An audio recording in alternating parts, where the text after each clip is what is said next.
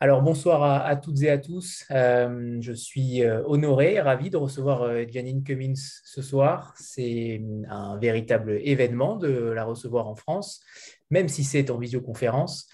on va peut-être commencer par, par vous demander, Janine, que vous avez failli être banquière. vous n'êtes pas passé loin de devenir banquière et au final, pour notre plus grand bonheur, vous devenez écrivain.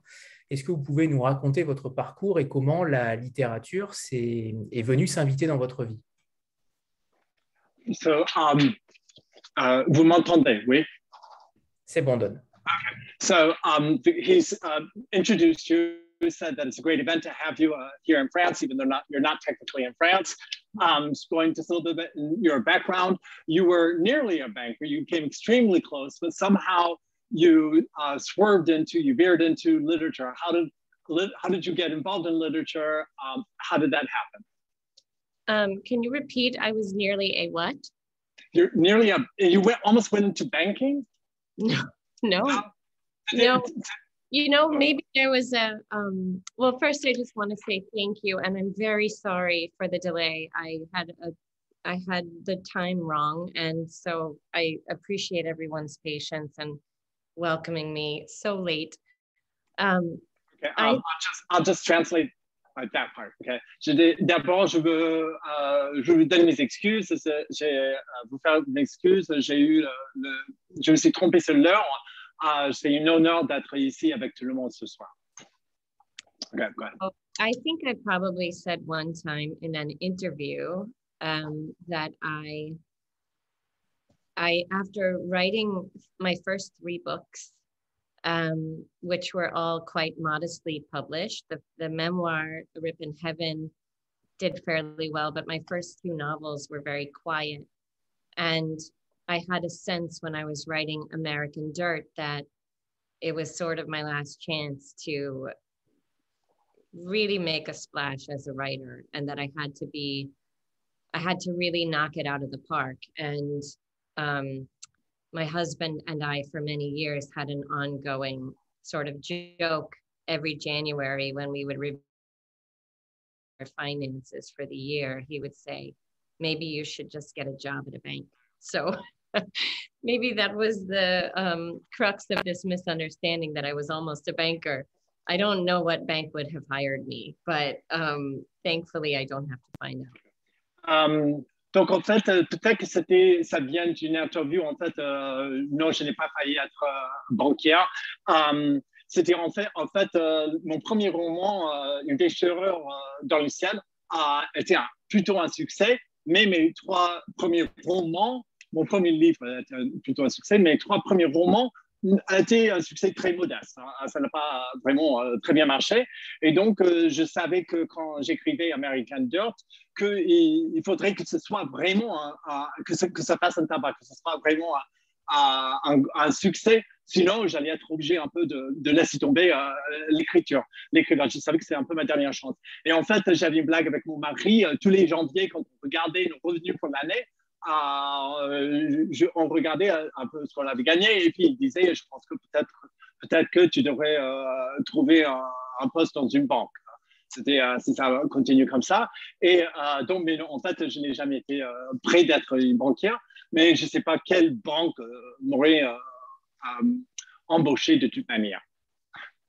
Alors en fait, je fais référence au remerciement d'American Dirt dans la fin des remerciements, elle dit à Joe euh, merci de ne pas avoir insisté pour que j'aille travailler dans une banque. D'où ma question. Uh, actually, in the um, uh, uh, when you say thanks at the end in American Dirt, you, you thank your husband. Uh, you, you, thank Joe, and you say, "Oh, thank you for not forcing me to go into a bank." That's why. yes, that was our little uh, that our little inside joke, I think, in our marriage for many years. So, but I I would say that the banks are also quite thankful that they don't have me working there. So. Donc en fait, oui, c'était notre petite blague euh, avec mon mari, c'était entre nous. Et, euh, mais je pense que les banques euh, sont assez contentes aussi de, de, de ne pas m'avoir embauché.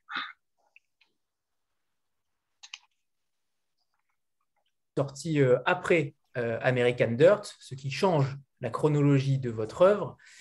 c'est comme une sorte de, symbole, en d'autres termes, puisque c'est comme si vous affirmiez, je publie sur ma propre histoire, étant donné que personne ne veut que j'écrive sur les autres. on reviendra sur la polémique également d'American Dirt. sauf qu'en réalité, vous l'avez écrit avant American Dirt. Expliquez-nous ce cheminement dans votre œuvre depuis 2004, euh, l'année où justement euh, Une déchirure dans le ciel est sortie aux États-Unis. So in France, um, A Rip in Heaven was published after um, American Dirt. So you could kind of look at that and say, oh, well, you know, as a, um, I'm writing this, uh, I'm uh, writing literature and I'm writing uh, fiction. And since nobody really, since people might not be that interested in that, or why don't I just, I'm going to go straight, you know, full into it and do um, uh, my memoir. But in reality, it's the opposite because you published um, uh, Rip in Heaven, you published it in 2004. So could you uh, talk to us still a little bit about your uh, journey, your um, literary journey from 2004 um, until uh, all the way through American Dirt. And also there was a little bit, of, he said, we'll talk about it later, but there was a little bit of controversy a little bit when American Dirt came out. But um, there you go. Just a little bit, right? Um, yeah. So yeah, my first book was the memoir that I published here in 2004, A Rip in Heaven. Um, you know, I think when I look back, that that always had to be my first book. I never really intended to write that book. It was a story about um, a tragedy that happened in my family when I was 16. Uh, my brother was the only surviving victim of a violent crime in which two of my cousins were raped and murdered. And a few years after that crime happened, my brother, who is a firefighter, um, came to me and asked me if I would help him write his story. And so that book really is a love letter to my cousins. It is, you know, I hope it gives voice to my brother and what he survived. Um, okay. Um, do you mind if I just translate that. Um, donc en fait, euh, euh, le livre euh, Une déchirure dans le ciel je pense que c'était obligé que ce soit mon premier, mon premier livre. Je pense que ça ne pouvait pas être autrement. J'avais pas l'intention de le faire. C'est pas, c'est, pas quelque chose, mais en fait, c'est quelque chose qui est arrivé. C'est un drame qui est arrivé quand j'avais 16 ans avec le viol de mes deux cousines, le viol et le meurtre de mes deux, deux cousines. Mon frère était le seul survivant. Et plus tard, mon frère est devenu pompier. et il est venu me voir. Et il m'a demandé, de, lui, donner l'aide pour écrire cette histoire. Et donc, quelque part, c'est un, livre, c'est une lettre d'amour, un livre d'amour à mes cousines. Et j'espère que c'est une façon de donner une voix à, à mon frère, à l'expérience de mon frère. So, there you go. And, and I think, um, you know, in hindsight, I can see that it writing that book first, it set me on a path for my career because I knew after the writing of that book that I did not want to write nonfiction anymore. It was very painful and it was um, very complicated. And I wanted the freedom that I could get by writing fiction. Um, but equally, it helped me to understand that my engine as a writer will always be in the telling of stories about injustice. I always want to tell stories where there is something happening in the world that I think people are not paying close enough attention to. And I want to write the story that forces the reader to pay attention to that injustice. Euh, donc, en fait, euh, ce livre, c'était euh, ce récit, ça a lancé ma carrière. et en fait, j'ai appris plusieurs choses en l'écrivant. Déjà, je me suis rendu compte que je ne voulais pas écrire des, récits, je voulais faire plutôt de la fiction. c'était trop douloureux pour moi d'écrire cette histoire et c'était extrêmement compliqué. Donc, je, je, me suis rendu compte que je voulais faire de la fiction. Aussi, je me suis rendu compte que c'était ce qui était le moteur dans mon écriture, ça allait être euh, l'injustice. C'est ce qui m'intéresse dans tout ce que j'écris. C'est toujours, j'écris toujours sur l'injustice. Hein. Je, veux toujours évoquer des choses, regarder des choses, euh, parler des choses dont euh, j'ai l'impression que les, lecteurs ou les gens n'en parlent pas suffisamment. voilà, c'était, et donc c'était, on peut attirer l'attention sur ce que je trouve injuste. Alors, on va rester justement sur une déchirure dans le ciel euh, pour, l'instant. Euh, j'imagine qu'une telle tragédie, quelque chose qui est aussi fort dans votre vie, doit être difficile à porter et, à exprimer. Comment on écrit sur un tel drame sans s'effondrer? Comment on écrit avec une facilité déconcertante, et j'imagine que ce n'est que l'apparence, j'imagine que le travail est faramineux derrière, mais comment on, fait pour écrire avec autant de force sur un, sur un événement, un drame familial aussi marquant? So we're going to stay with the, um, uh, with the subject of um, um, a uh, rip in heaven. Um, his question is how, can, how is it possible to write about some, such an incredible tragedy you write about it with ease and he says uh, you, when you when we look at it it seems as though it was easy and i imagine there's a lot of stuff behind that but that wasn't easy at all but how can you take something and have so much force and um, be able to write write about it and, and make it so wonderful, basically? Oh, that's very lovely. I I think that um, very different from my novels. That book almost wrote itself. You know, I did have to do a lot of research. I studied all the library of data behind the case. I read all of the trial transcripts. I read all the court documents and the police reports and all the media coverage and all of that. But more importantly, I lived it and my family lived it. And in many ways, the story already existed. I just had to put it down on paper. Um, it was a horrific story. And I think even before I wrote that book, and to be sure, in the many years that have passed since I wrote that book, writing has always been the way for me that I make sense of my trauma. It is the way that I tend to sort of interpret my my pain or my grief um, so that I can I don't know if make sense of it is the right way to say it, but I always think that if you can take something incredibly painful um, and you know work with it in whatever medium you happen to be if you're a painter or a sculptor or a musician or an artist or a writer if you can pour that pain and grief and trauma into your art um, there's almost nothing more worthwhile i think you know because not only is it cathartic for the person who is creating the work but it can also be a sort of bridge, I think, for other people who have experienced similar pain or sometimes who have not experienced that pain, but who are trying to broaden their empathetic muscle. Donc, euh, ce livre par rapport aux autres euh, après, euh, le livre, c'est un peu, c'est, il s'est écrit un peu tout seul. C'est vrai que j'ai fait des recherches, j'ai tout relu dans, dans les journaux, j'ai relu tout ce qu'il y avait écrit, c'était à la cour, c'était la police, mais l'essentiel, c'est que j'ai vécu. C'était mon expérience, c'était mon expérience et c'était l'expérience de ma famille. Donc en fait, l'histoire existait déjà. et quand j'ai écrit dessus, c'était quelque chose d'horrible que j'avais vécu. je pense que même avant d'écrire ce livre et même euh, depuis euh, le moment où j'ai écrit ce livre, écrire pour moi, c'était une façon, c'est une façon de donner du sens à quelque chose, à, une tragédie, à un drame, à quelque chose de, difficile, quelque chose de douloureux, euh, au deuil. je pense que c'était les artistes, en général, peuvent prendre, quelque part, ils doivent prendre quelque chose de douloureux et puis s'en servir dans son, dans son art, que ce soit un peintre, un sculpteur, un, musicien ou un écrivain.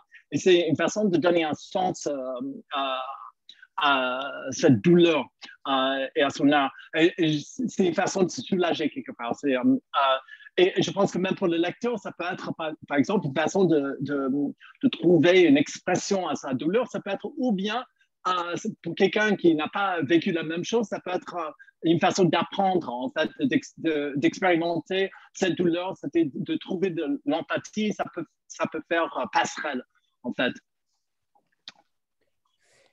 Euh, justement, dans, American Dirt, euh, vous parlez en fin d'ouvrage euh, d'une expression que j'ai trouvée superbe, le cratère de chagrin. lorsque votre père est décédé, c'est le déclic pour écrire American Dirt. j'ai l'impression que dans votre, dans votre volonté d'écriture, dans votre volonté de littérature, il faut l'accès au mal, l'accès à la souffrance pour pouvoir déclencher l'écriture. Est-ce que, est que je me trompe quand je dis ça ou, ou, euh, au contraire, c'est euh, plutôt juste? Um, so There's an expression, uh, I'll be translating it from uh, French into English. There's an expression that you use when you were talking about American Dirt, um, which was um, a crater of chagrin or a crater of woe or a crater of grief. Um, and he thought this was a wonderful expression. Um, it's uh, do you actually need that kind of that kind of suffering or that kind of he has the impression that you you need that kind of suffering or that kind of hurt that kind of pain to be able to create something. Is that true or not? I hope not. Um, my brother is always joking with me that he says you know i hope no one has to die for you to write the next book.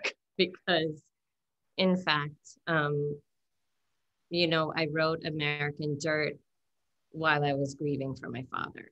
Um, and it really was an incredibly influential part of the writing of that book. I started writing uh, three and a half years before my dad died, and I wrote two full drafts of the book that I threw away um, because they weren't working. And I was aware that, you know, I I was doing a lot of research. I traveled through Mexico. I visited migrant shelters and orphanages. I volunteered at a desayunador, which is like a soup kitchen for migrants. Um, I met with many migrants and people who work on the migrant trail. And all during the the experience of that research, I was writing. And the book was not coming together. And then it wasn't until my dad died in 2016, three and a half years in, um, I threw out the previous draft and suddenly the book just came. Um, and, you know, I think in, in, in the experience of writing this book specifically, that grief was for me a tremendous catalyst. Um, but I happen to be someone who believes that writing fiction can be and should be quite separate from the experiences of your own life. Um, but it's also true that what we live as writers, sort of by definition, has a tremendous influence on our voice, on the way we interpret the world, and on the way we choose to write about it. So I don't think it's necessary, but to be sure, it is influential. Euh, J'espère que ce n'est pas une obligation de, que, que, je souffre à chaque fois. C'est vrai que mon, euh, mon frère, euh, il m'a dit, euh, récemment, il a dit, j'espère que quelqu'un, personne n'est obligé de, de, mourir afin que tu puisses écrire euh, le prochain livre. C'est vrai que pour American Dirt, c'était ce qui, est, arrivé, c'est que euh, il y avait la mort, euh, pendant que j'écrivais le livre, il y avait la mort de mon père. Euh, et ça, a beaucoup influencé le livre. C'était en fait, j'avais déjà commencé le livre, j'avais déjà fait deux jets complets, deux versions complètes. Et à peu près trois ans et demi après la mort de mon père, c'était j'étais pas j'étais pas contente avec ce que j'écrivais c'était je savais que ça ne marchait pas et en fait euh, j'avais déjà fait des recherches, j'avais déjà été au Mexique, j'avais déjà rencontré des, migrants, euh, j'ai fait des restos du cœur euh, et des orphelinats, et mais, mais ça marchait pas. Et en fait, quand mon père il est mort, il est décédé en 2016, et avec sa mort, j'ai jeté la version que je venais de terminer et je me suis relancé. Et là, tout d'un coup, c'était tout marché, c'était chagrin. C'est vrai que ça a alimenté mon, mon écriture. Maintenant, en général, je ne pense pas que la fiction, je pense pas en, tant qu'auteur, je ne pense pas que la fiction doit être, doit être exactement la même chose que la réalité. C'était, je pense qu'on écrit sur autre chose que sa réalité personnelle. Mais c'est évident que nos expériences, ça alimente nos vies, ça alimente notre écriture. Merci. Anne Oui, bonsoir tout le monde. Bonsoir Anthony. Jeanine, nice to meet you. Good evening. Uh, my question is both for you and your French editor. I am just uh, curious to know why American Dirt was published before your other two novels, The Crooked Branch and The Outside Boy. Was that because the novel American Dirt was noticed because of the polemics around it? Or i w- I'm just curious. And Don, would you like me to translate or you go ahead and do it? Um, you can translate. I can okay. do it. Yeah, go ahead. Euh, donc, ma question est à la fois pour Janine et pour son éditrice euh, française.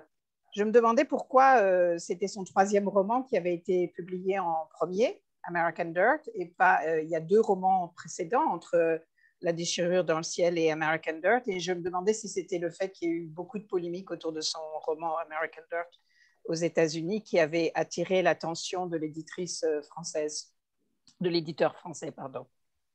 Alors, je ne peux pas répondre forcément pour euh, Philippe Ray, euh, sachant que nous, on, est uniquement les éditeurs du poche. Donc, en fait, c'est vrai qu'on n'a pas, voilà, c'est pas nous qui avons euh, décidé du premier roman à, publier. en revanche, je pense qu'en effet, connaissant la polémique, ce roman a attiré l'attention certainement des scouts à l'étranger euh, et, c'est par ce biais peut-être que Philippe Rey a découvert et a découvert cet auteur et pour le, coup a certainement choisi de publier l'ensemble de l'œuvre de Janine par la suite. Mais je ne peux pas vraiment m'avancer. Je pense que c'est la raison, mais voilà, peut-être que Janine en sait plus. En, notant que les deux romans euh, non publiés encore en France euh, sont issus de, sont, localisés en Irlande, là où elle a vécu euh, il me semble, deux années. Euh, donc les deux autres sont euh, peut-être moins adaptés au public français que le sujet des migrants ou que l'histoire personnelle de Janine.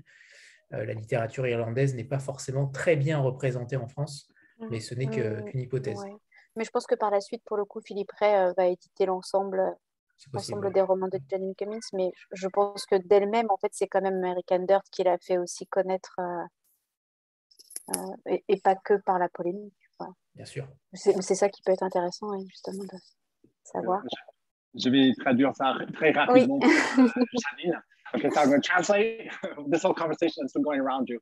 Um, so uh, the answer for the, the editor was saying, uh, she was saying, well, we, I didn't actually, I wasn't involved in the choice of, the, of American Dirt to be published.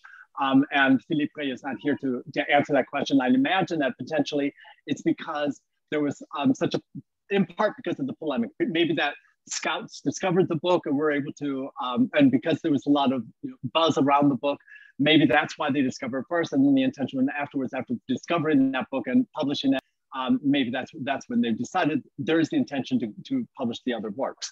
Um, uh, the other response that came from uh, Anthony was that um, uh, maybe um, maybe also the other two the other two wrote, uh, novels that you wrote they, they take place in Ireland. Is that right? Where, where you lived for two years? And maybe it wasn't it wasn't um, that didn't the French uh, public couldn't really relate to that quite as much as they might be able to with uh, immigrants with migrating with um, Mexico. So it might be but this is conjecture. And the question do you know why uh, American Dirt was published before the other two in France I mean, I think they're they're both pretty close to. I mean, the fact is that none of my previous books had been translated into other languages. I was a very little known writer before I wrote American Dirt. Um, my previous books were only published in the United States, and the two novels were published very modestly. Um, American Dirt has been translated into 35 or 36 languages. So um, Philippe Rey um, purchased the French rights way before the polemic, um, and also the rights to Rip in Heaven. Um, as did many other publishers around the world once the um, buzz for American Dirt started to happen. And then I think the way that the controversy grew up around the book was unexpected for many of those publishers around the world. Donc, euh, c'était euh, la réponse. Elle dit Je pense que les deux ont euh, un peu raison. Euh, en fait, euh, la vérité, c'est que c'était mes deux romans avant American Dirt euh, n'ont pas vraiment bien marché aux États-Unis. C'était mais American Dirt, ça a été traduit en, 35-36 euh, langues. Philippe Ray a acheté les droits bien avant la polémique qui est arrivée. C'était, il a acheté pour les droits pour American Dirt et pour une déchirure dans le ciel. La polémique, la polémique est arrivée après. Il y a d'autres, d'autres, d'autres éditeurs dans d'autres pays qui ont acheté avant la polémique aussi, mais quand c'était une réussite quand même, euh, c'était en, anglais. Alors, cette polémique, justement, on va en parler parce que pour nous, Français, on a beaucoup de mal à comprendre comment une polémique euh, sur le sujet de l'appropriation culturelle peut être aussi euh, véhément, puisqu'en France et sûrement dans d'autres pays, beaucoup de lecteurs ne s'imaginent pas qu'un auteur doit être issu d'une minorité ou d'une autre euh, ethnie, ou peu importe euh, dans quelle case on le met, euh, case avec évidemment des guillemets, on ne comprend pas qu'on ne puisse écrire que sur ce sujet-là. alors évidemment, vous avez anticipé les choses, puisque dans la postface d'American Dirt, vous annoncez que vous avez fait beaucoup de recherches, et on en parlera peut-être juste après. mais avant de parler des recherches, expliquez-nous comment une polémique aussi forte est née.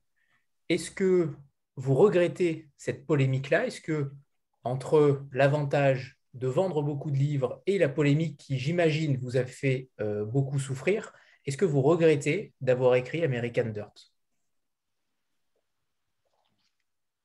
So uh, we're going to talk about the, the, the polemic actually right now.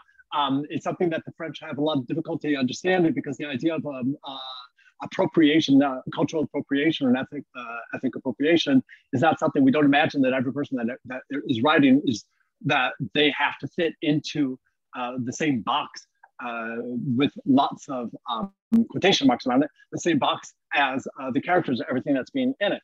Um, it's something that apparently you anticipated because at the end of uh, at the end of the book, it's at the end the space you you um, said you talked about the research you had done, and it's something that feels as though you had anticipated. Do you now that even though it, it, it that in a way it was it was first of all it was uh, a huge success, um, but there was a, I, I, he says I imagine that the uh, the polemic uh, was difficult for you. It must have been a little bit painful. Do you regret having written it? Oh, that's a great question. I do not regret having written it. Very simply, I feel proud of this book. Um, it's not a perfect novel. I will never write a perfect novel. Um, but I did five years of research and I wrote with sensitivity and care about these characters who I loved. Um, and I did that because this was a subject that I cared very deeply about. Um, I did anticipate some pushback because this is a sort of growing um, issue in the publishing industry in this country. Um, but I did not anticipate the flavor of the pushback. I didn't think it would be so personal. I didn't think it would become an argument about my ethnicity or my integrity. Um, and it was very painful. You know, that part, um, identity is very complicated, especially in the United States, where, you know, the vast majority of people are of mixed background, mixed heritage, like myself, mixed ethnicity. I am Puerto Rican and Irish. And it never occurred to me that I would have to defend my my heritage, my DNA, my ethnicity on Twitter because I wrote a book where the characters are not Puerto Rican and Irish. Um, je, je, ne regrette, je ne regrette pas du tout. En fait, je suis très fier de ce roman. Euh, c'est quelque chose, c'est pas un roman parfait. Je pense que je, je vais jamais pouvoir écrire, je vais jamais écrire un roman parfait. Mais j'ai passé cinq ans à faire des recherches pour ce livre. J'ai essayé d'écrire quelque chose. C'était euh, avec beaucoup de sensibilité, avec euh, avec beaucoup de cœur. je tenais vraiment à cœur ces personnages. je m'attendais à un peu de critique, disons, euh, c'était parce que c'était un peu ce qui se passait dans mon pays aux États-Unis. C'était il y a un peu de rejet euh, à ce sujet avec euh, l'appropriation culturelle, mais je n'avais pas prévu, je n'avais pas anticipé un peu le parfum, disons, de ces critiques. C'était extrêmement personnel. C'était on attaquait mon intégrité, on attaquait, on attaquait mon ethnicité c'est vrai qu'aux États-Unis, l'identité est, une chose extrêmement euh, compliquée parce qu'il y a énormément euh, de métis euh, aux États-Unis. C'est des personnes qui avec un mélange culturel. Moi-même, je viens de, mes parents sont portoricains et irlandais. et je n'avais pas imaginé que je serais obligé de défendre ma propre ethnicité sur Twitter, que je serais obligé de défendre mon ADN sur Twitter. Euh, et euh, de défendre le fait que j'étais portoricaine et, euh, et irlandaise. Et que j'étais uniquement, je n'avais pas le droit d'écrire sur d'autres ethnicités que des personnes métissées portoricaines et irlandais. En sachant, alors pardon Mélissa, je, suis obligé de rebondir sur ça, hein. je te donne la parole juste après, en sachant que c'est un roman, je n'ose imaginer la polémique si cela avait été un récit, euh, et je rebondis par rapport aux, post-faces euh, qui sont euh, omniprésentes dans vos livres, puisque à chaque fin d'ouvrage, en tout cas pour les deux qui sont traduits en France, vous vous justifiez du sujet sur lequel vous écrivez depuis le premier roman, donc vous anticipez les critiques, et j'ai l'impression que tous vos détracteurs ne vous lisent pas jusqu'au bout. J'ai l'impression qu'ils ne lisent, j'ai vu certains critiques, ne lire que deux chapitres et critiquer ce que vous avez écrit, euh, sans forcément aller jusqu'au bout. Est-ce que vous, avez aussi ce sentiment-là qu'on ne vous lit pas jusqu'au bout? Um, So he's uh, bouncing back, uh, responding a little bit to that. So um, it, it's, it's, something that it seems that you're you're very aware of. You use uh, the um, afterward the the post face. Uh, the paragraphs at the epilogue, at the end of that epilogue, but uh, the post face, where you commented about um, uh, potential criticism, you try to anticipate um, but uh, he said, I think there may be a lot of people that um, they don't read actually that far. There are people that say, well, I read two chapters and I just could not continue. Um, do you feel that there are a lot of people that just refuse to read to the, to the end? Um, yes, I have to say, you know, it's been two years since the book came out here in hardcover, and I have learned to identify that there were very different strands of this criticism. Some of them were legitimate and some were not. Um, at the beginning, it just felt like hatred. And then as you know, I got a little distance, I I learned to understand that um, you know, there were many reasons why this happened. And among those reasons is the fact that there is inequity in the publishing industry in the United States. And Latino writers, specifically Mexican writers, have been underrepresented in the industry, undervalued, underpaid for a very long time. So when I came along and I was perceived as a white woman writing about Latino people, um, and, and then there were a couple of early reviews that really distorted and fabricated facts about my life, about who I am, um, and which really exaggerated my identity as a white person rather than as a Latina woman of mixed heritage. Um, and I think the fact that the book was getting so much attention in that environment, it was like dropping a lit match into dry kindling there was a lot of simmering anger before the book came out. And a lot of it made sense. You know, I understood the frustration of Mexican writers who have been writing stories for years that had been ignored by the publishing industry. And then I came along and got all the attention. And um, uh, yeah. Um, en fait, um, le livre est sorti euh, il y a um, deux ans. Uh, et euh, donc c'est un peu vrai. Il y avait surtout au début, il y avait des personnes qui, qui j'avais l'impression qu'ils ne fermaient pas. Euh, tout de suite, il y a eu des critiques, euh, c'était euh, négatif, par rapport et il y avait en fait, il y a eu deux souches. il y avait des critiques qui étaient légitimes, et puis il y avait des critiques qui étaient, en fait, c'était la haine.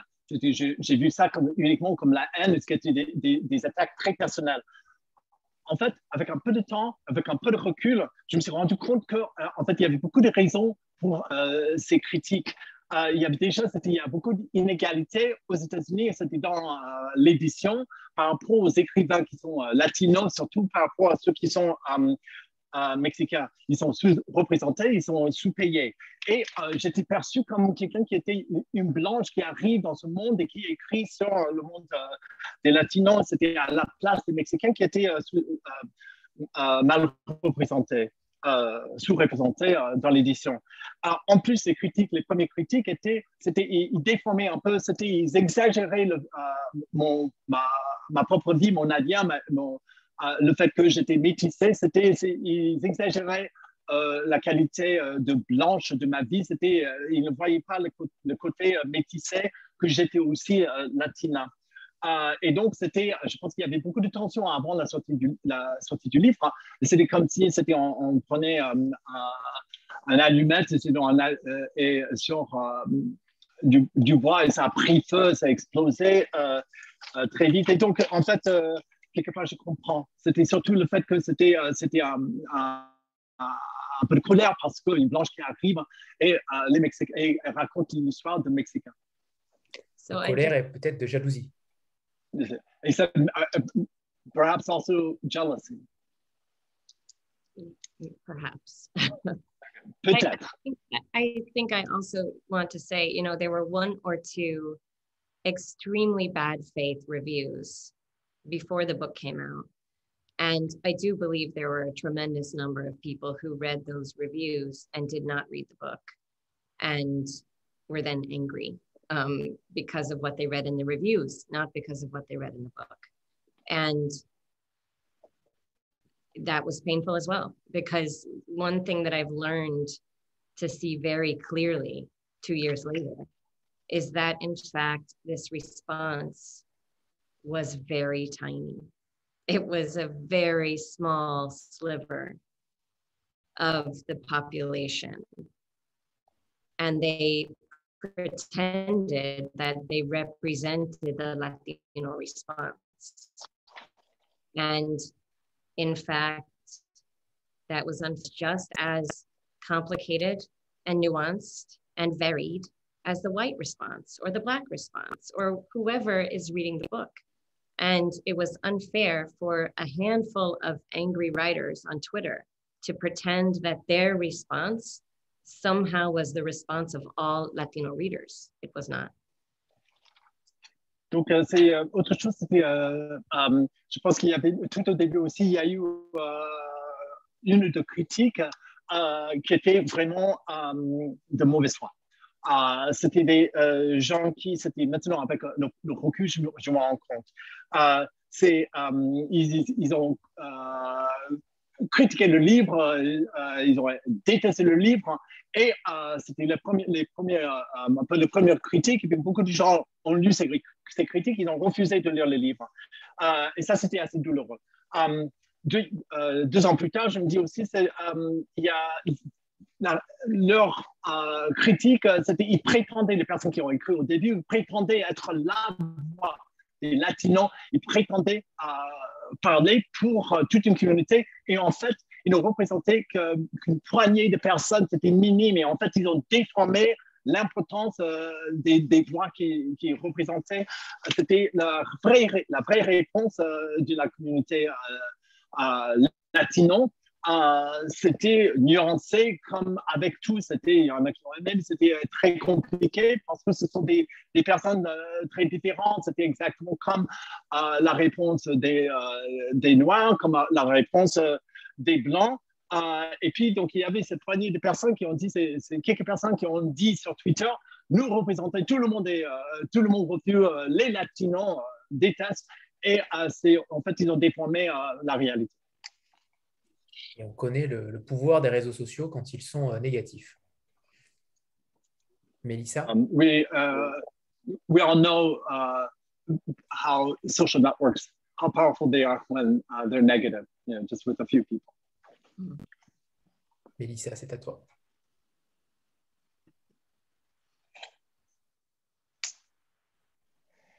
Oui, euh, bonsoir. Euh, moi, je sais juste un message de soutien. Je suis mexicaine et quand j'ai lu le livre, j'ai resté anodin. Donc, je vais essayer de parler un peu en anglais parce que j'ai envie de le dire à Janine. Donc, uh, I am Mexican, and when when I when I saw what the book talks about, I was like, I have to read it, and I think it takes a lot of courage to talk about these things. And I saw like all the polemic and all the things that were said. And and I think like Mexicans doesn't want to talk about these things. It's like a taboo that we all know it exists, but we prefer or people prefer to don't talk about it. So I when I started to read everything, I was like, they they are jealous. They or i don't know like why she's talking about something about us you know? Like people doesn't like to put the bad things in front of of a reality. When i when i finished the book i said it's a fiction but it's more a reality. So like i want to thank you for put in words what happened in mexico because every single word you write is real. And i even told to my to my husband like you have to read this book. Like it's a reality that everyone wants to hide but someone got the courage to scream it out. And and it was like a bomb. And everyone everyone was like so mad because it hurts when someone tells you the truth and doesn't want to say it. So for me it's a great book you write uh, it's really well documented. Like we, I grew up knowing all these things. So when I was reading reading it, it was like perfect. So I, that's I only want to say. Like really, thank you because someone has to tell these stories, and you you got the courage to say it, and this is great. Thank you so much. Uh, je, I'm going to just translate that for the French people. Um, en, un peu en raccourci, il avait dit que je suis mexicaine. Uh, et vous avez vraiment parlé de choses c'était, uh, qui, qui, sont des choses qui sont tabous uh, pour les Mexicains. C'est quelque chose, une, une vraie réalité. C'est vrai que c'est la fiction, mais il y a beaucoup de réalité dedans. Et, et nous, les Mexicains, les Mexicains en général, c'était on, on on n'aime pas trop mettre ça en avant, on ne veut pas montrer ce, côté euh, du Mexique.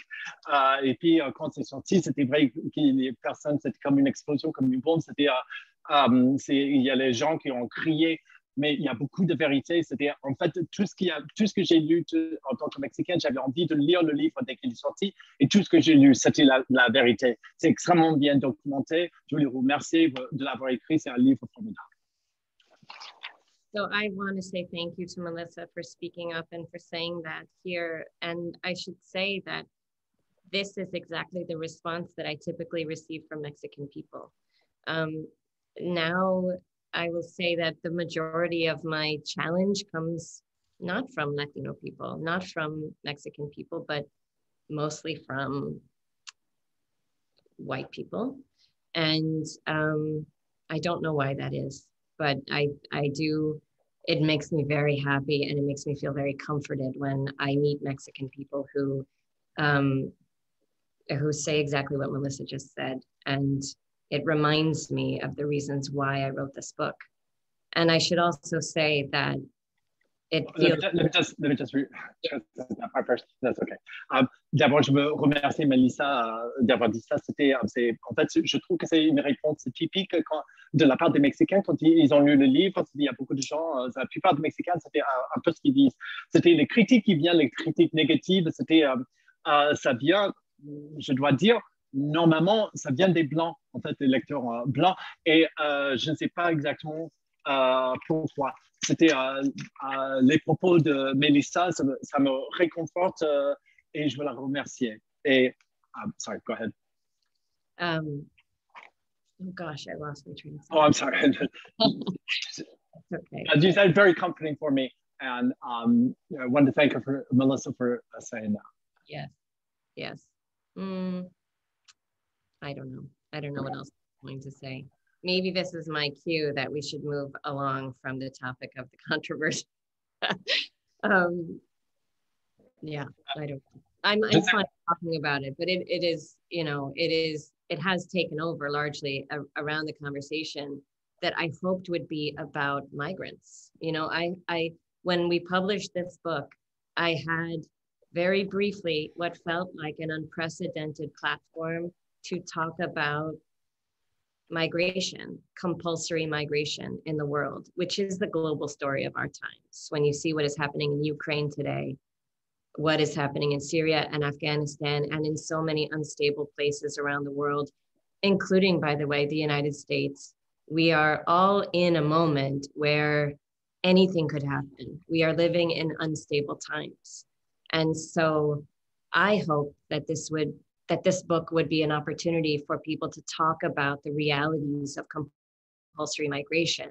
And instead, the conversation became about something very different.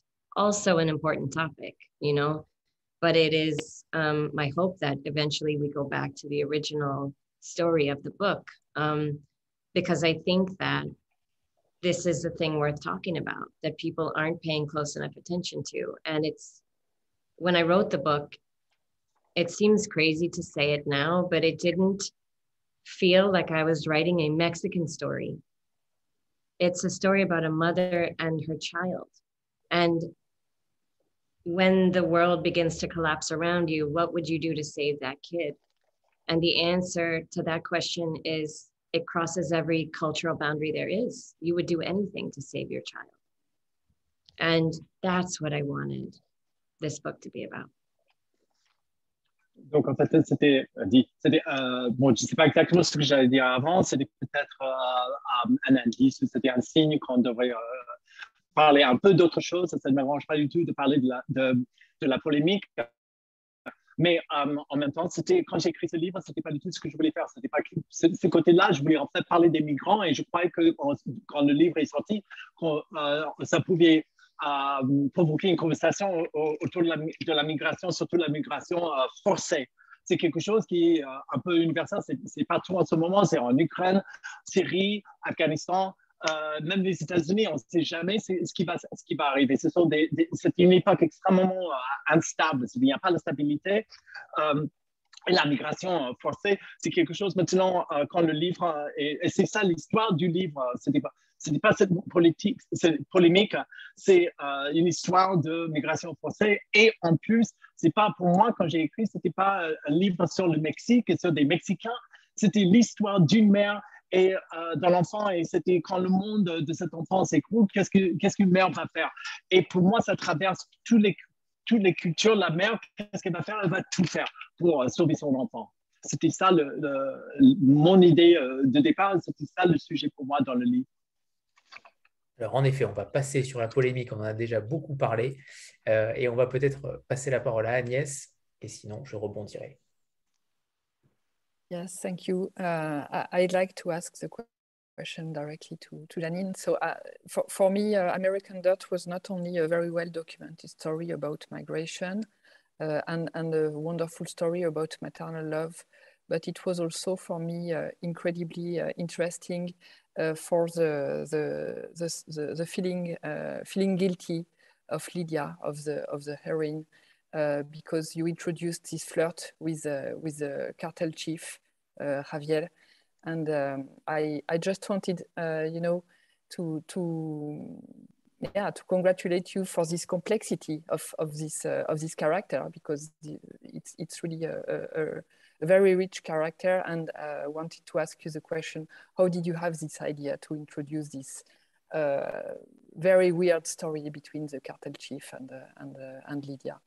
Donc la question que, je pose à Janine, c'est que euh, au-delà de, la formidable histoire de migration qui est très bien documentée et de la magnifique histoire d'amour maternel que représente American Dirt. Qu'est-ce qui lui a donné l'idée de, complexifier euh, le personnage de Lydia avec, euh, le flirt avec son client Javier et, euh, qui a donné euh, cette incroyable histoire de, culpabilité derrière euh, pendant tout le, roman? Thank you for that question. Um, I think for me, whenever I'm answering a question about craft in my book, how did I create a character? Why did I make certain choices? it always feels a little bit like I'm, you know, rummaging around in my psychology to answer this question in hindsight because I am a writer who tends to um, write from the gut. I don't plan things very well ahead of time. Um, and in the case of Lydia specifically, I didn't plan her at all. In those first two drafts that I wrote and threw away, Lydia did not exist. Um, Luca was the principal character. And he, in those two earlier drafts, was what we call an unaccompanied minor. Um, and it took me a long time to go back to his origin story and discover his mother. Um, but when she appeared to me, she came fully formed. And I think it was always central to my ideas about writing this novel that I wanted every character, Javier and Lydia, as well as Rebecca, Soledad, Luca, all of them, to be against stereotype. You know, I I know so many people in my community who are migrants, who are immigrants. Um, I know a woman who lives here who is a lawyer in Ecuador, and she is here cleaning houses. Um, and this is a very common story where migrants or refugees come from their home country and they may be an accountant or a nurse or a scientist. And they come here and they end up driving a cab or bussing tables in a restaurant. And I was acutely aware that refugees and migrants very often do not look like the stereotype of what, you know, a, a typical estadounidense person would think of as a migrant. So I wanted every character in this book to sort of illustrate that, to be interrogating the stereotype. And to be sure, I hope that was true immediately of both Javier and Lydia. Donc, euh, je, je, vous remercie euh, déjà pour cette, cette bonne question. Um, à, à, chaque fois qu'on me, on me pose des questions sur ma façon d'écrire, comment j'ai eu des idées, c'était surtout comment j'ai créé des personnages, j'ai l'impression qu'après coup, je suis en train de fouiller dans ma psychologie. En fait, en tant qu'écrivain euh, et euh, en tant qu'auteur, j'ai tendance à, créer vraiment à partir de mes tripes. Je, je, prends quelque chose, c'est pas planifié. C'était Lydia, par exemple. C'était même Lydia n'était pas, pas, pas planifié du tout. En fait, c'était dans les deux premières versions. le personnage de Lydia n'existait même pas. Il y avait euh, Luca qui était euh, ce qu'on appelle un mineur euh, non accompagné, qui était seul. et c'était simplement quand j'ai commencé à penser à ses, à ses origines, c'est ça que j'ai eu le personnage, j'ai pensé le personnage de sa mère à partir du moment où j'ai pensé à, Lydia, j'ai eu l'idée pour Lydia, elle était parfaitement formée, existait euh, en entier. Euh, et euh, c'est en fait ce que je voudrais pour tous les personnages principaux dans ce livre et dans d'autres livres, mais c'était que ce soit Javier, Lydia, Rebecca, Soledad et les autres, hein, c'est de, ne pas avoir des, stéréotypes, d'aller contre les stéréotypes. Ce sont des migrants, j'en connais, beaucoup en fait. Je connais une femme, c'était, était avocate en Équateur. Et maintenant, les femmes de ménage, c'était aux, États-Unis. Je connais, euh, il, y des, il y a des personnes qui étaient chez eux, ils étaient euh, comptables, c'était euh, infirmières, ça peut être scientifique. Et là, quand ils, quand ils sont des réfugiés, ils sont chauffeurs de taxi ou ils travaillent dans des restaurants. ce que je voulais donc, ce n'était pas avoir des personnages qui, correspondaient à ce qu'on peut penser à des immigrés. C'était, je voulais avoir quelque chose, je voulais que chaque personnage va contre les stéréotypes, que ça illustre en fait la complexité de ces personnes, des migrants et de de, l'immigration. Euh, j'aimerais revenir sur, euh, sur votre œuvre en général, euh, Janine.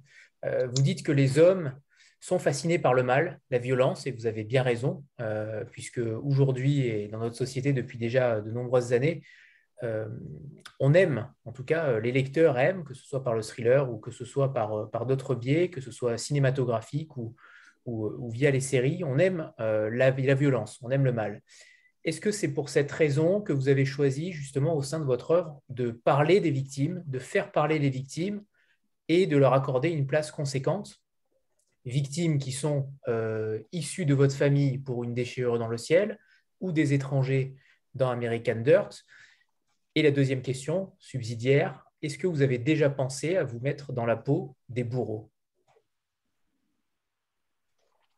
um, So uh, you have said in the past that you think that um, humans, uh, the man is uh, fascinated by violence and um, very interested in violence. And he said, you're completely right. It's, it's something that, especially readers of uh, thrillers, but people that go to the cinema or they're watching series is something that really attracts them. Um, is uh, is that kind of why you decided to write from um, the point of view and to give a voice to um, the victims, to let to let give the give them a way of um, expressing themselves. Um, whether this whether it's your direct family in um, a rip in heaven, or if it's foreigners, as in um, uh, American Dirt. and then the second part of the question is, have you ever thought of writing from the point of view of the executioner? Oh, so interesting. The torturer or the executioner, or from the other side, from the other point of view.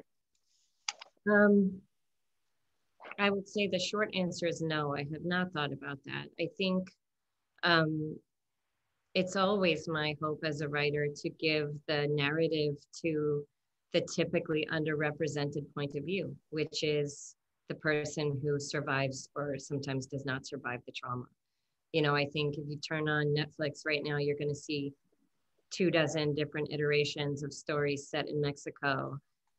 And at the center of every one of those stories is a man with a gun. Um, like he's had his day, you know, there's so many of them. And part of the reason I wanted to write this book was because the stories about the women and children on the flip side of that violence are very seldom told.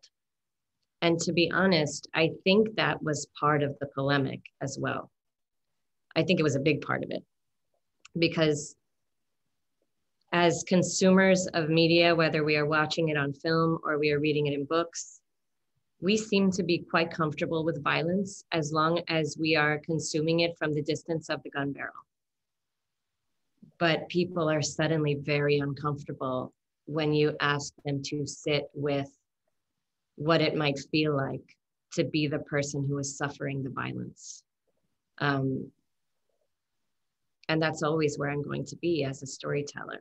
I think because of the experiences of my early life and the stories that I'm interested in exploring and telling and even reading, um, I'm always much more interested in exploring those viewpoints of the the people who who are experiencing the trauma rather than the ones who are inflicting it. Um, donc, euh, c'était pour répondre tout de suite, c'est non, euh, écrire du point de vue du bureau, non, ça ne m'intéresse pas. Euh, j'ai toujours, euh, j'ai toujours voulu et je, je vais toujours raconter l'histoire de la victime, um, de la personne qui a survécu ou qui, qui n'a pas survécu. Um, si on regarde par exemple Netflix, il y a des, dizaines et des dizaines euh, d'histoires euh, autour où c'était au centre, il y a un homme et euh, il y a son pistolet. et dans ces histoires, c'était souvent, on, ne raconte pas l'histoire des femmes ou des enfants qui ont souffert.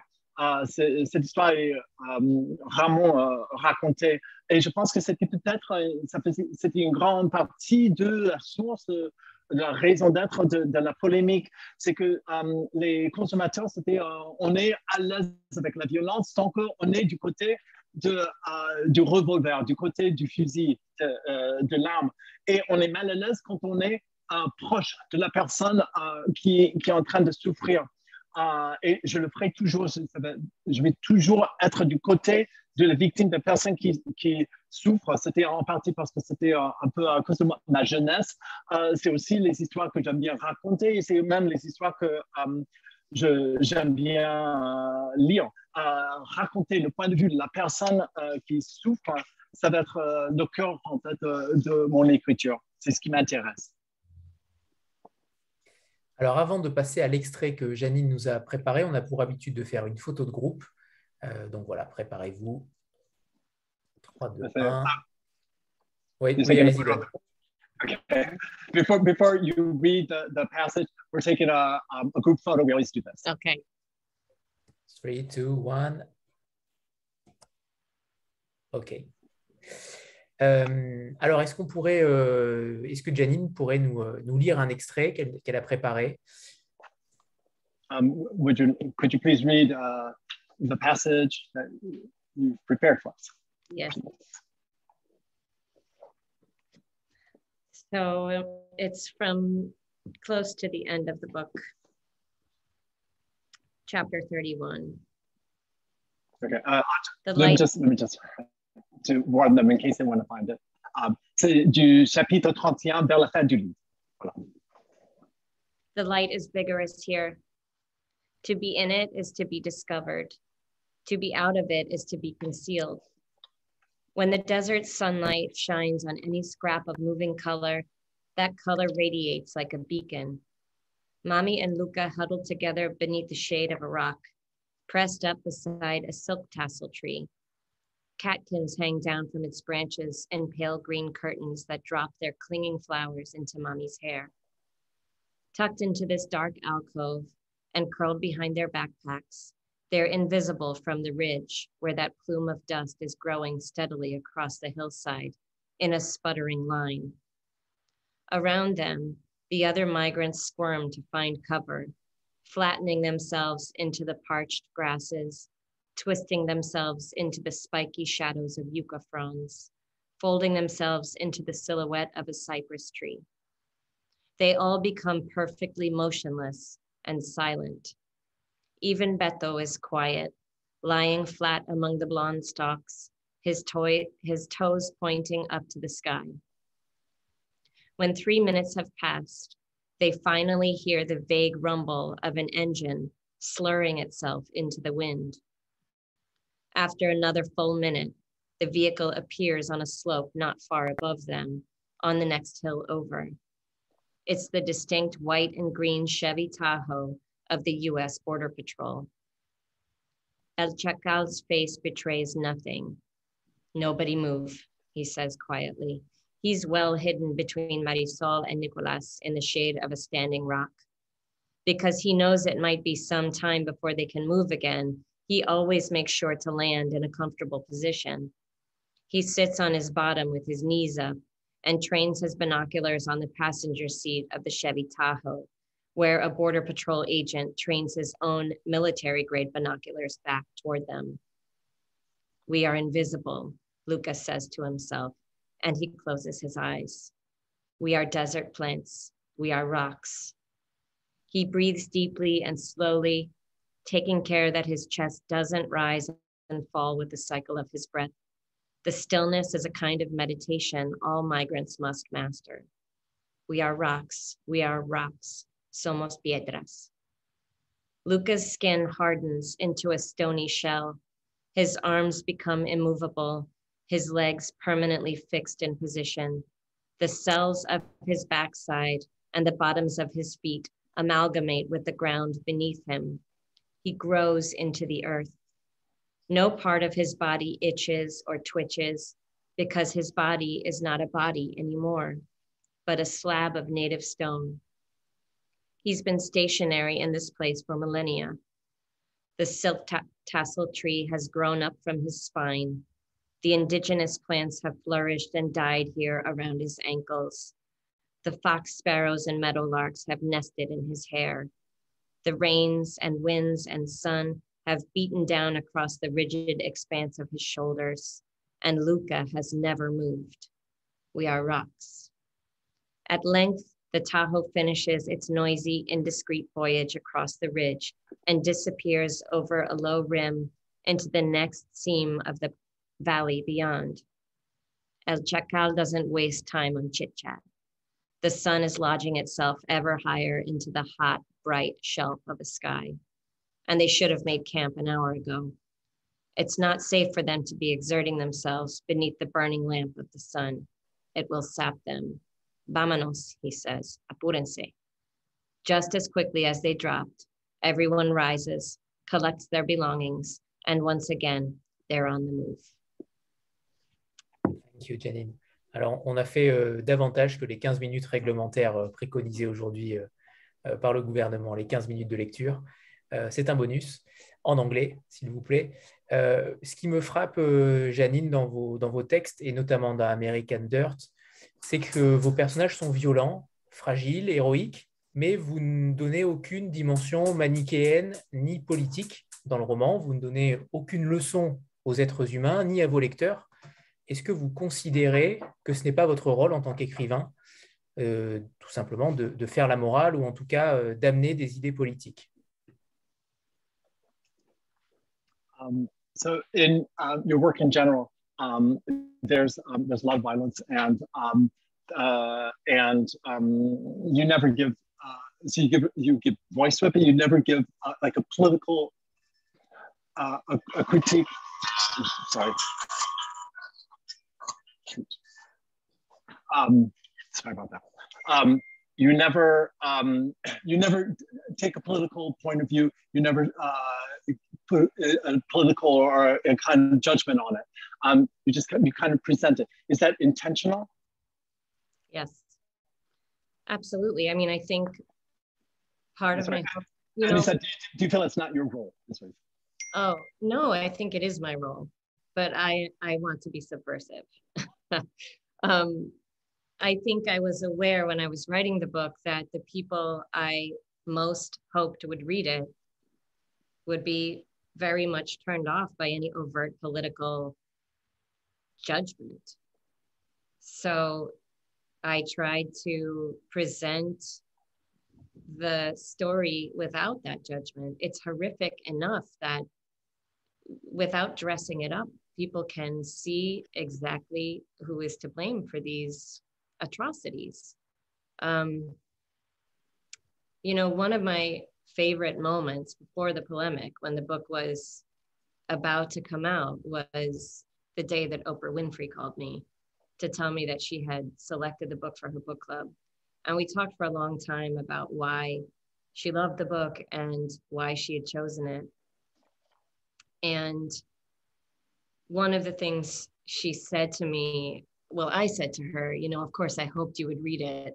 And she said, me specifically or just people? And I said, uh, no, you specifically, Oprah Winfrey.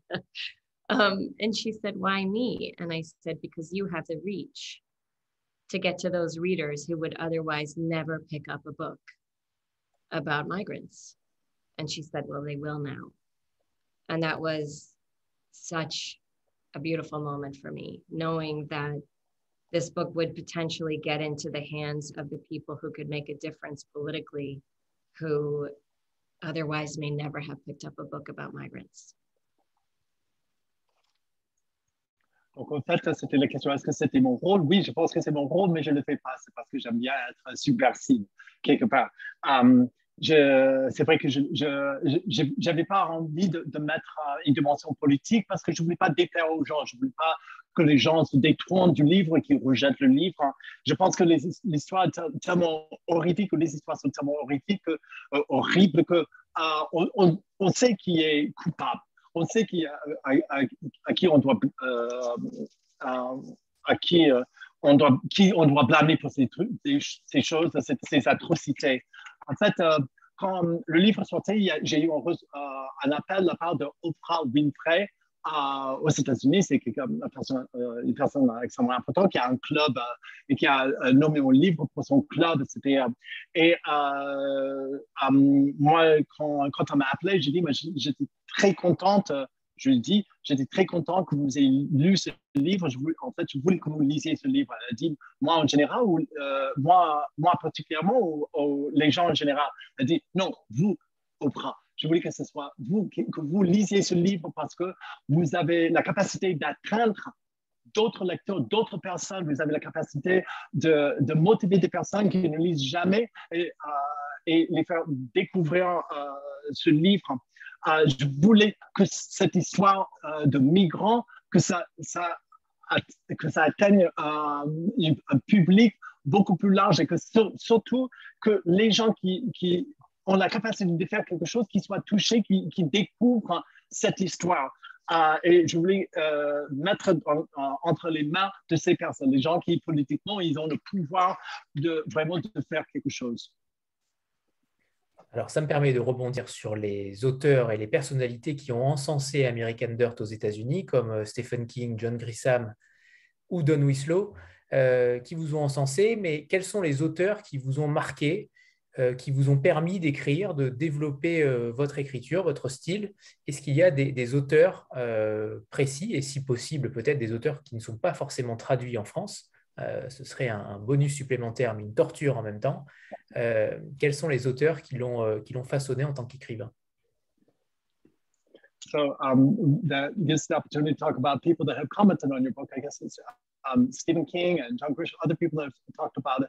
But um, who are the people that actually have um, uh, inspired you or motivated you? Who are the people that you read?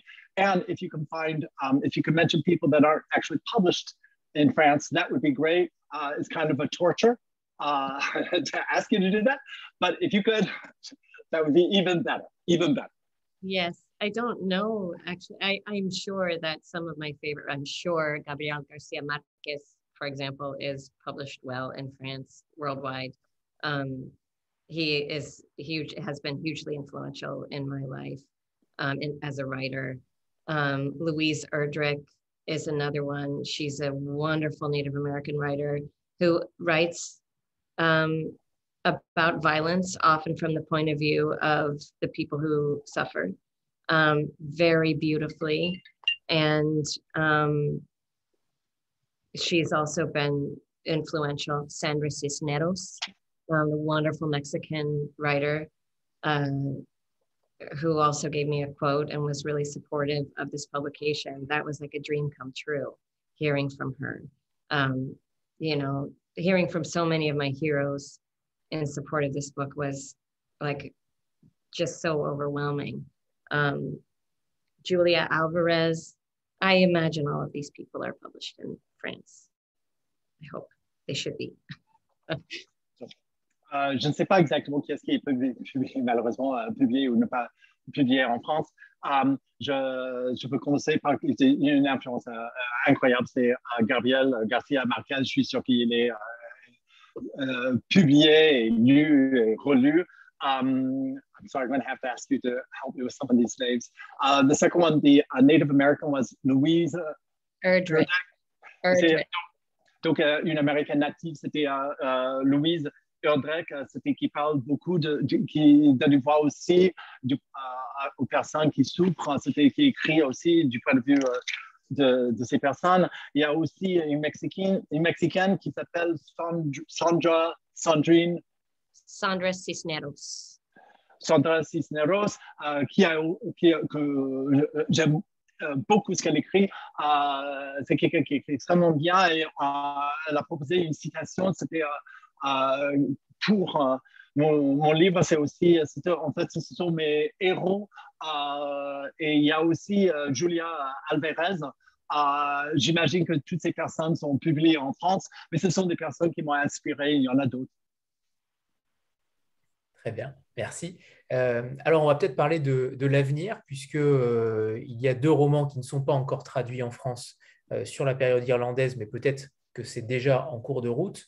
Mais est-ce que Janine euh, écrit et sur un nouveau roman, sur quelque chose qui n'est pas encore publié aux États-Unis. où en est-elle par rapport à tout cela? So we're going to talk a little bit now about the future. Uh, there are two more books. It's more about your um, I, I, Irish period that um, haven't been published, but we assume that they're on the way. Um, but how about you? Are you working on something? Is there another book that you're working on that hasn't been published yet? Um, and uh, where are you with that, if you are? Well, yes, I am. It hasn't been published yet because I haven't written it yet, but I am trying. And um, I am just beginning to get deeply into my research for the next novel. And it was quite daunting after the publication of American Dirt to, um, there's a lot of anxiety about writing another book. You know, a big part of my body, every time I sit down to write, my body is like, what are you doing? Why would you write another book? Um, but I am determined to carry on and to tell stories about injustice always. Um, and, uh, you know, we'll see how it goes. I am slow at the best of times. So I think it will be probably a couple of years before you we see that book coming close to publication. Um, I can talk a little bit about the two previous novels. Don, is that what I can do? So no, let me just uh, translate that part first. And then, um, c'était um, la raison pour laquelle c'était le livre n'est pas encore publié, c'est parce que je l'ai pas encore, euh, je l'ai pas encore écrit.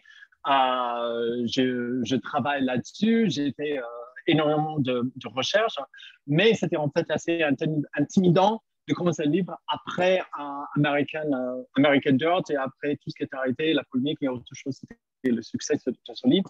J'ai eu énormément d'anxiété par rapport euh, par rapport à ce, livre. Et c'est à chaque fois que je m'assois, je veux écrire quelque chose, c'était j'ai mon corps qui me dit, c'était qu'est-ce que euh, qu'est-ce que tu fais là? Qu'est-ce que tu me fais? C'était, tu sais qu'il ne faut pas. C'était euh, c'était donc un peu rejet physique. C'était un peu dans, le fait d'être intimidé. et dans le meilleur des temps, je suis lente. Donc, c'était, ça va prendre quand même quelques années avant, euh, avant que ce livre euh, voit le jour. Euh, et est-ce que vous voudriez que je parle un peu des deux livres entre-temps, les deux livres irlandais? Bien sûr, bien sûr, évidemment. Yes, yes, obviously, yes. We'd like you to talk about uh, the two Irish books. Yeah. So I did live in Ireland in the north in Belfast for a few years after college and mostly tended bar while I was living there. But I also wrote terrible poetry and absorbed a lot of the culture. And um, so when I returned to New York, I, when I was finished writing Rip in Heaven, I think I wanted to write a story that was as far away from my life as I could get. Um, so I was really interested in the culture of the Irish travelers, um, who would be called um, well, they're called lots of names that they shouldn't be called in Ireland, um, but they're the traveling community. They call themselves the Pavees. Um, so I wrote a story, a coming of age story about a young boy, 11, 12 years old, who is growing up in this marginalized community in Ireland in the 1950s. And I was really interested in the ways that Irish culture, which is world renowned for being based fundamentally on hospitality, um, the ways that Irish culture sort of closed the door on the traveling community. So I, I wrote a story about a young boy growing up in that community and um, what it felt like for him to sort of be constantly misjudged by the people around him. Don, should I pause and talk yeah. about yeah, that first. Um, donc, c'était le premier livre, c'était euh, plutôt. J'ai vécu en fait dans le nord de, de l'Irlande, euh, ou l'Irlande du Nord, c'est à Belfast. Um, euh, été à l'université un peu là, j'ai aussi j'étais, euh, j'ai travaillé dans un bar, j'ai écrit la poésie, quand j'écrivais la poésie, c'était, appris beaucoup, de choses sur la culture. Et après avoir écrit Une déchirure dans le ciel, je voulais faire quelque chose qui était l'opposé complet euh, de ce livre-là, euh, dans un autre monde très loin de ma propre vie. Euh, et donc, c'était, il y a cette communauté qui, existe, qui existe depuis très longtemps en Irlande qui s'appelle, qui s'appelle les voyageurs. Il y en a beaucoup, c'était, il y a beaucoup de mots qu'on utilise pour ces gens. Souvent, ce ne sont pas des mots positifs. Et donc, j'ai décidé d'écrire un livre du point de vue, c'était sur un enfant qui, c'est un peu un, passage à l'âge adulte de l'enfant, qui est un garçon qui a 11-12 ans qui voyageur, ça, se déroule dans les années 1850. Euh, Et euh, ce que je trouvais intéressant, c'était qu'on a la culture irlandaise qui est, euh, il y a beaucoup d'hospitalité, c'est connu pour l'hospitalité et en même temps, ils ont cette fermeture, ce rejet de ces communautés de voyageurs. Et donc, je voulais en fait explorer ça à travers ce jeune garçon qui est mal interprété, mal compris. Go ahead. Sorry. The second novel was called The Crooked Branch, and it came back a little bit closer to my own life. It is the story told in alternating chapters of two women, one of whom was based on me.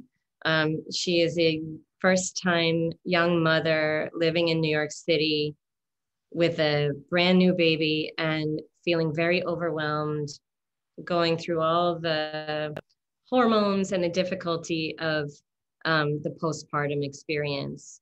And in that moment that she's really struggling, um, she begins, she finds the diary of an ancestor of hers who was living during the famine times in Ireland.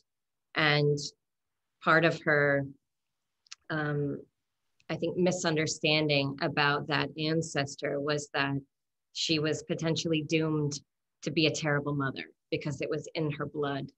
Um, and so it's an exploration of motherhood across the ages and the ways that we are influenced by our ancestors in ways that sometimes we aren't even aware of, whatever is in our blood and, and coursing through our DNA, how that um, builds the people who we are and you know sometimes also um, we maybe misjudge ourselves because of some of those things and, and what she discovers about her family history and herself in in that experience. Donc le deuxième livre s'appelle um, Crooked Branch. C'était un peu plus proche, je reviens un peu plus proche de ma propre vie. C'est euh, des, les chapitres alternent entre deux voix. C'était euh, deux personnages principaux qui sont euh, des femmes. La première femme, c'est plus proche de moi. C'est une femme qui habite à, New York. Elle est jeune mère. Elle a beaucoup de difficultés avec, avec ses hormones, avec, elle est un peu dépassée par toutes les choses. et elle redécouvre le journal d'une ancêtre et une femme qui a eu des, dans le passé, qui a eu des difficultés aussi.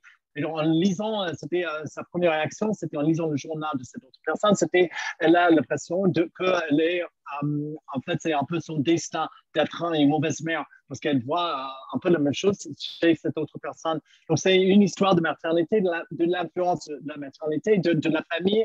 C'était les ancêtres, l'influence des ancêtres, c'est quelque chose qui est dans notre ADN, mais c'est aussi, cette femme, c'était le qui vit à New York, elle se trompe quelque part. C'était, elle découvre qu'en fait, ce n'est pas exactement ce qu'elle avait pensé sur la vie de cette autre personne.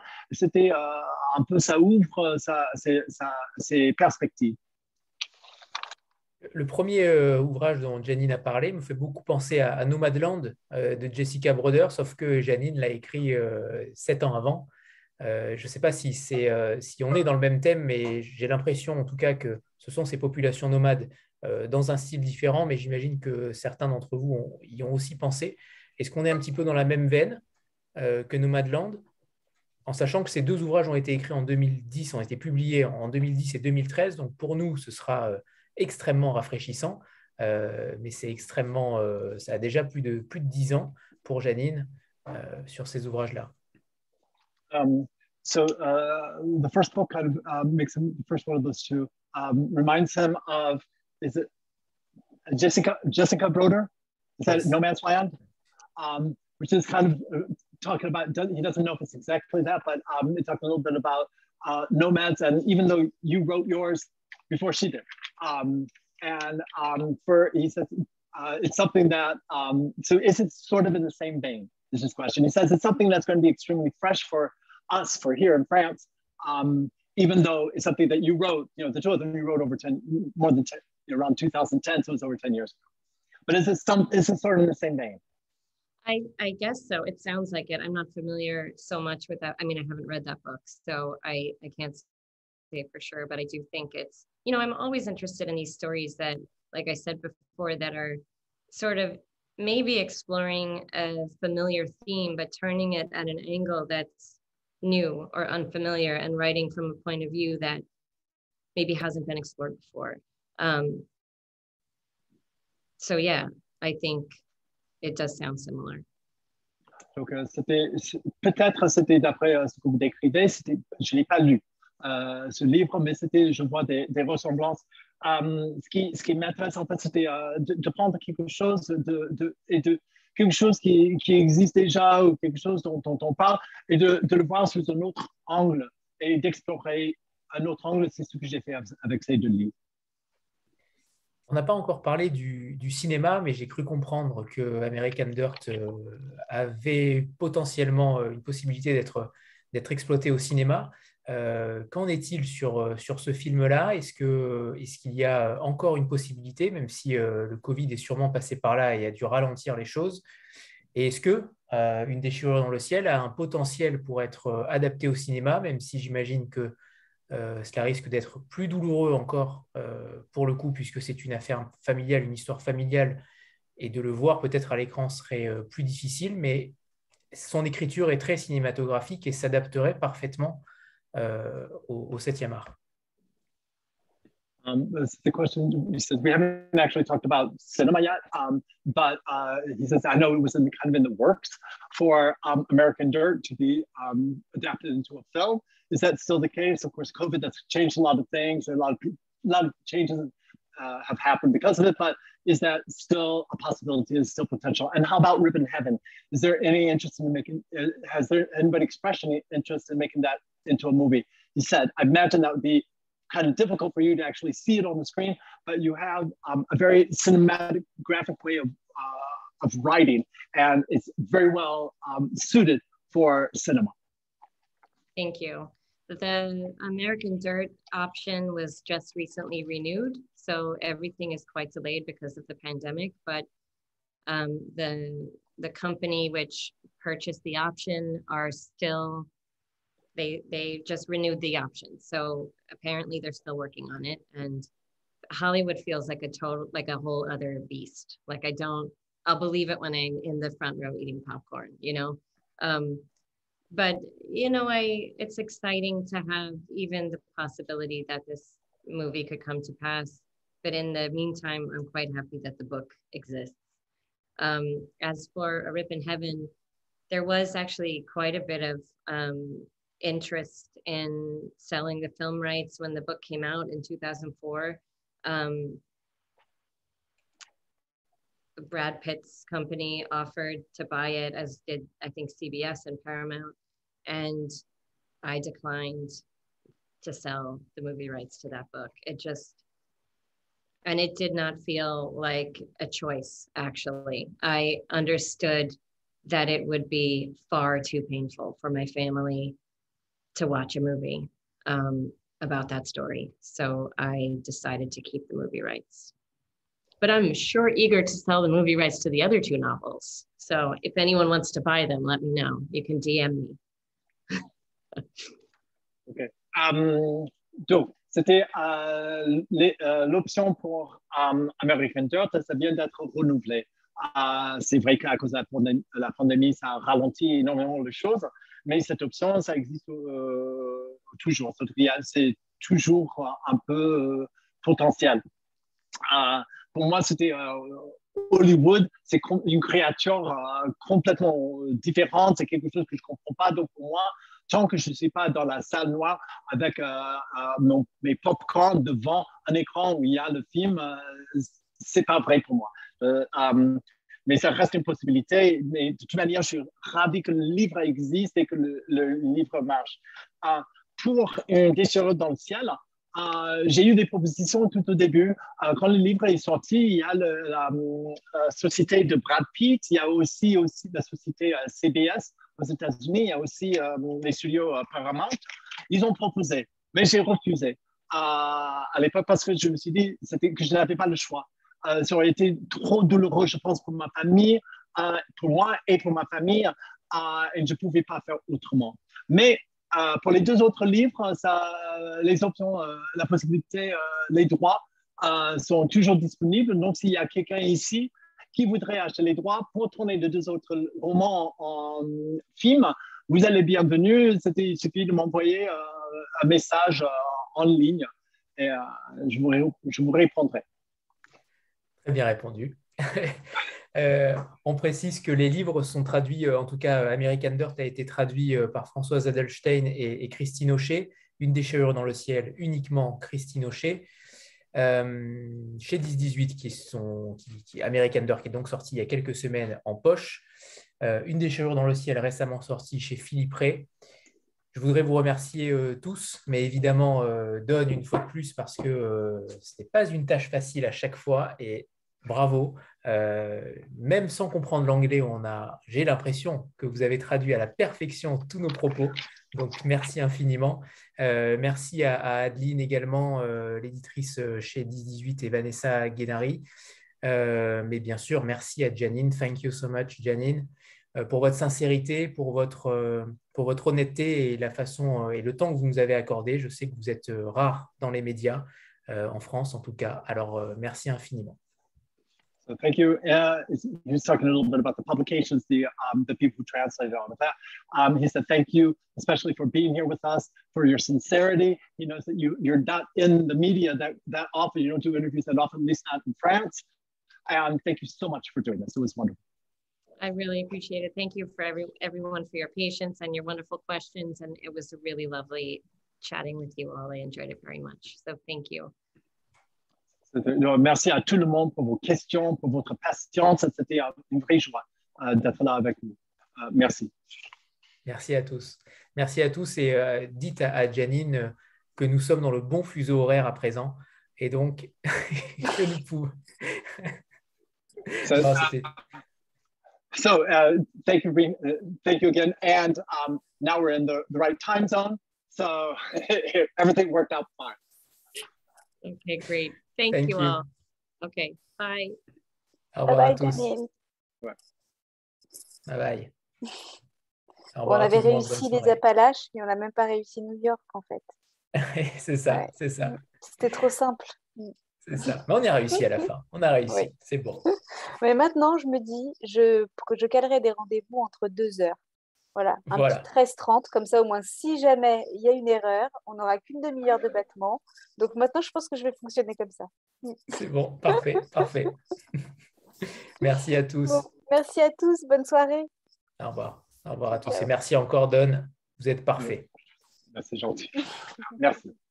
Au revoir tout le monde. Ciao.